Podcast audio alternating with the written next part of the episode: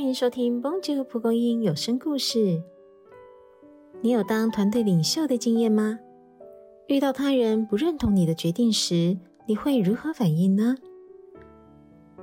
是倾听他人的意见，还是一意孤行呢？相信无论是团队中的领袖还是成员，对于不同的事情一定有不同的看法。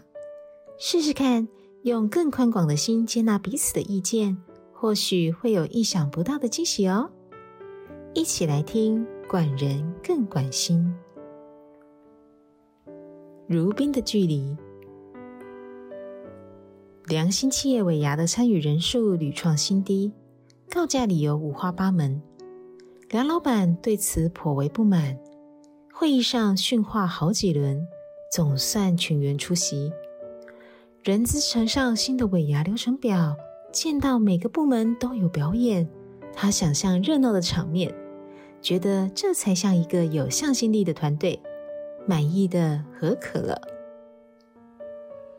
几天后，梁老板下班时路过公司附近的公园，讶异寒流来袭的夜晚，怎么还有一群人放着音乐练舞？以为是些年轻人，仔细一看，全是自家员工，乐声欢快。但他们的脸色都像块冰雕。领头的一喊休息，人人都叹口气坐下，疲累的只差没就地睡着。叔叔，你也来练舞啊？加班辛苦了。站在远处的梁老板还没搞清楚状况，一个小女孩就跑来打招呼，大概是把她认成父母的同事。他不禁多问一句：“这么冷，不回家休息吗？”女孩回答：“是我要跟着爸爸的。如果他先送我回家，就没时间练习了。听说会被老板骂。爸爸好可怜，每天努力上班，还要在休息时准备成果发表会。”他听着女孩的童言童语。懂了之前众人欲言又止的反应，决定隔天上班发布新的命令。